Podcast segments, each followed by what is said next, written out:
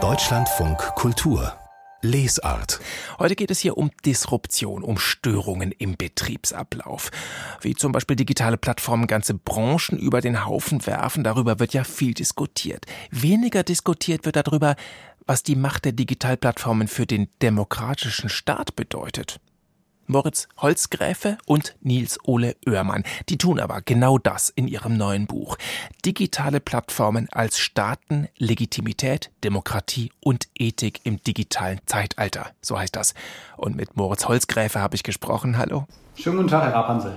Moritz Holzgräfe, der kennt sich aus mit dem Thema, der arbeitet seit mehr als zehn Jahren in der Digitalbranche.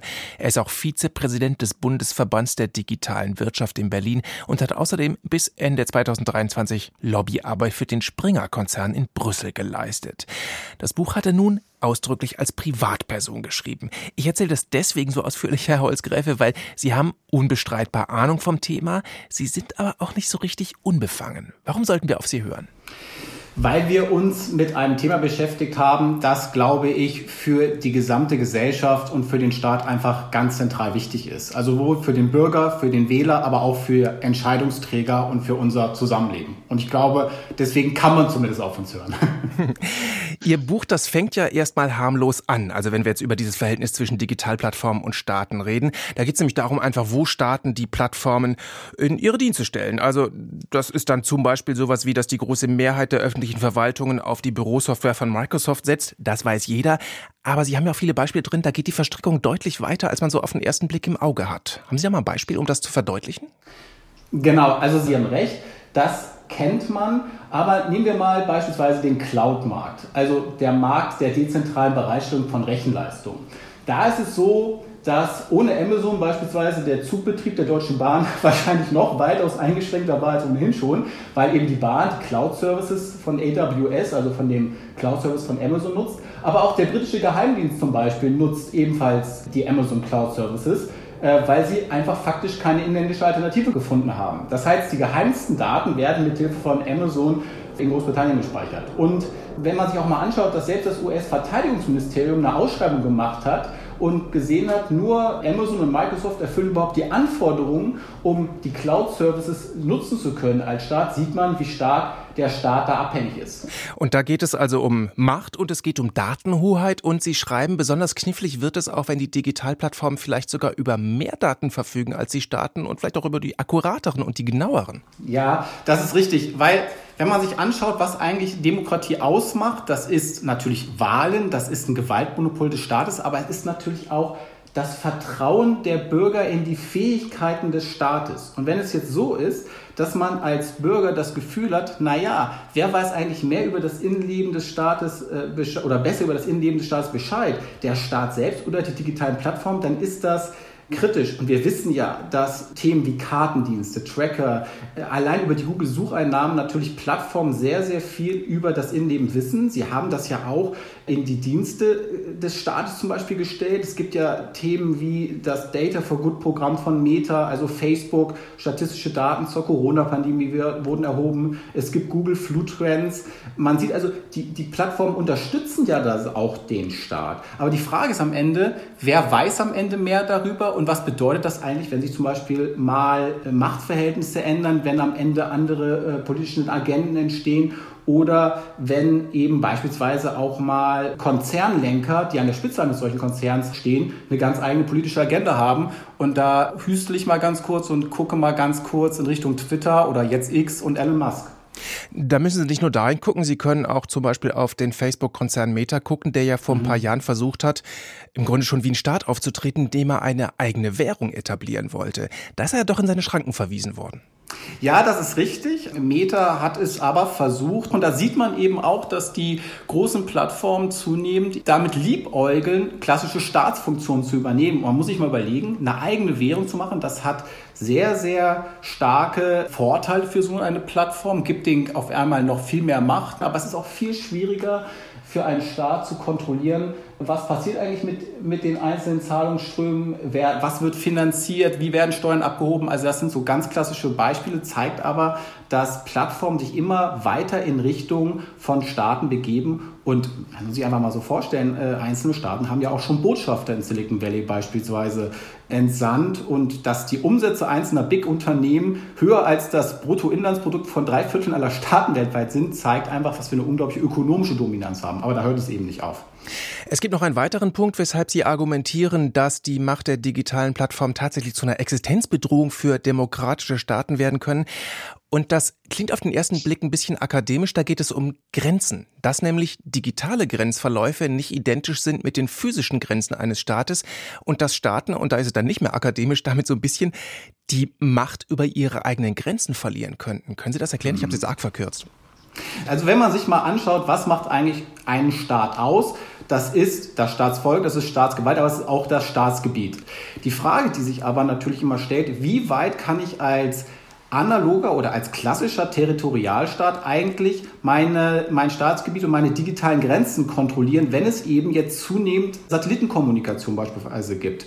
Also Starlink von Elon Musk ist ein gutes Beispiel. Apple hat eigene Satellitensysteme. Eigentlich macht jede digitale, große digitale Plattform oder jeder große Big Tech-Konzern, er bewegt sich immer stärker in so eine Unabhängigkeit von den Rechenzentren und Servern auf dem jeweiligen analogen Territorium.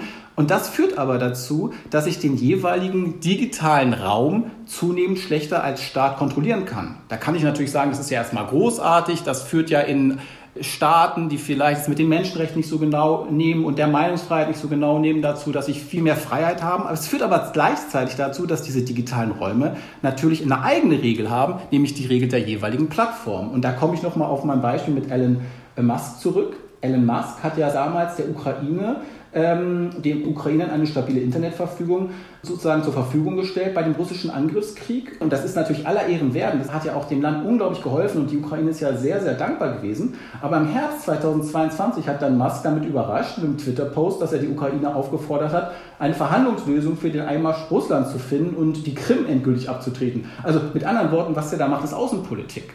Und das zeigt einfach, wie weit eben der Einfluss von solchen Plattformen gehen kann, wenn man das zu Ende denkt. Der ist auch deswegen so groß geworden, weil lange Jahre ja Digitalkonzerne im Grunde weitgehend tun und lassen durften, was sie wollten. Das war in den USA so, weil man da, naja, ich glaube, im Grunde sogar stolz war auf die globale Macht der einheimischen Konzerne. Und in Europa, naja, da hinkt man sowieso technologisch hinterher. Das ändert sich jetzt. Gerade die EU, die versucht sich an einer harten Regulierung. Jetzt ist ja das Problem, dass digitale Entwicklungen per se rasant schnell sind, demokratische Gesetzgebung per se wahnsinnig langsam. Wie optimistisch mhm. sind Sie, dass da irgendwas gelingen kann?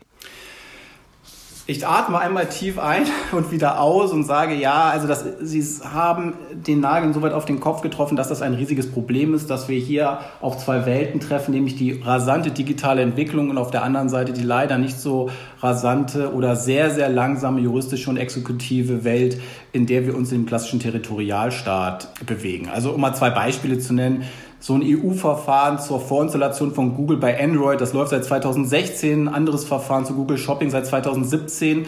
Also man muss sich vorstellen, sieben Jahre lang haben wir noch keine Entscheidung bei so ganz grundsätzlichen digitalen Fragestellungen und sieben Jahre in der digitalen Welt sind eine Ewigkeit. Da wird dann im Zweifelsfall über ein Produkt entschieden, das es schon gar nicht mehr gibt. Was es schon gar nicht mehr gibt oder dass eben diejenigen, die es betrifft oder die Konkurrenten, die es betrifft, dass die dann vom Markt verschwunden sind. Und wenn es so ist, dass Strafen am Ende auch gar kein scharfes Schwert mehr sind, weil sie einkalkuliert werden, also wenn sie als Handlungsgebühr am Ende uminterpretiert werden, dann ist das natürlich ganz, ganz kritisch. Ich vergleiche das immer ganz gerne. Das ist wie ein Falschparker, der gerne genau auf dem Opernplatz parkt. Wenn der sagt, na ja, das kostet mich dann vielleicht 100 Euro oder vielleicht auch weniger, dann nehme ich das gerne in Kauf, wenn ich dafür schön parken kann, weil ich merke es in meinem Portemonnaie als Milliardär sowieso nicht. Ich merke es vielleicht, wenn mein Auto abgeschleppt wird. Und ich glaube, das sind so ein bisschen die Punkte, an denen man sieht, wie scharf sind eigentlich die jeweiligen Schwerter und wie ernst nimmt man eigentlich Handlungsmechanismen des analogen Staates, wenn ich sonst eigentlich weitermachen kann wie bisher. Denn selbst 100 Millionen Euro sind für viele Konzerne dann eben eher kosmetisch.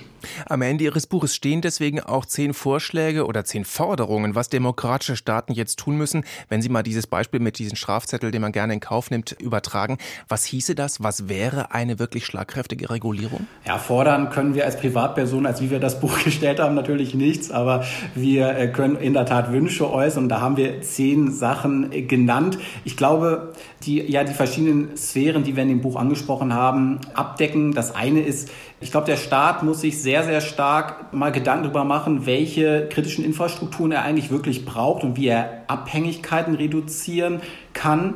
Er muss glaube ich, ein Primat des unbedingten Rechts wiederherstellen. Er braucht viel mehr Ressourcen. Er muss vielleicht auch über exponentiell wachsende, vom Umsatz abhängige Strafen nachdenken und muss seine gesamten Prozesse viel, viel stärker beschleunigen, damit das nicht geschieht, was ich eingangs sagte. Und wir brauchen einfach eine kontinuierliche Optimierung des regulatorischen Rahmens. Ich glaube, das führt auch dazu, dass wir eine atmende Gesetzgebung brauchen, mit einer gewissen Flexibilität. Das führt gleichzeitig dazu, dass die Exekutive mehr Spielraum braucht, um auch schneller Entscheidungen zu fällen. Das ist natürlich immer ein Spannungsfeld mit dem Rechtsstaatsprinzip. Aber auf der anderen Seite, wenn wir diese Flexibilität nicht haben, passiert genau das, was wir sagen. Wir diskutieren wieder über Jahre über ein Gesetz und es führt am Ende dazu, dass sich die digitale Welt weitergeredet hat. Für mich ist ein Beispiel der AI Act, der damals von der Kommission vorgeschlagen wurde, bevor es ChatGPT überhaupt gab. Und das hat dazu geführt, dass der gesamte regulatorische Prozess nochmal über den Kopf gestellt wurde, weil auf einmal ChatGPT kam und man den AI Act nochmal komplett aufmachen musste. Trotzdem hat es am Ende zu einer Einigung geführt, aber das war ganz knapp davor, dass auch die Gespräche gescheitert wären. Moritz Holzgräfe. Er hat zusammen mit Nils Ole Oehrmann das Buch geschrieben Digitale Plattformen als Staaten. Legitimität, Demokratie und Ethik im digitalen Zeitalter. Das kostet 35 Euro und ist bei Herder erschienen. Und Herr Holzgräfe, haben Sie vielen Dank für das Gespräch im Deutschland von Kultur. Ich danke Ihnen. Tschüss. Mehr von der Lesart hören Sie auch in unserer App. Der DLF Audiothek. Jetzt kostenfrei herunterladen für Android und iOS.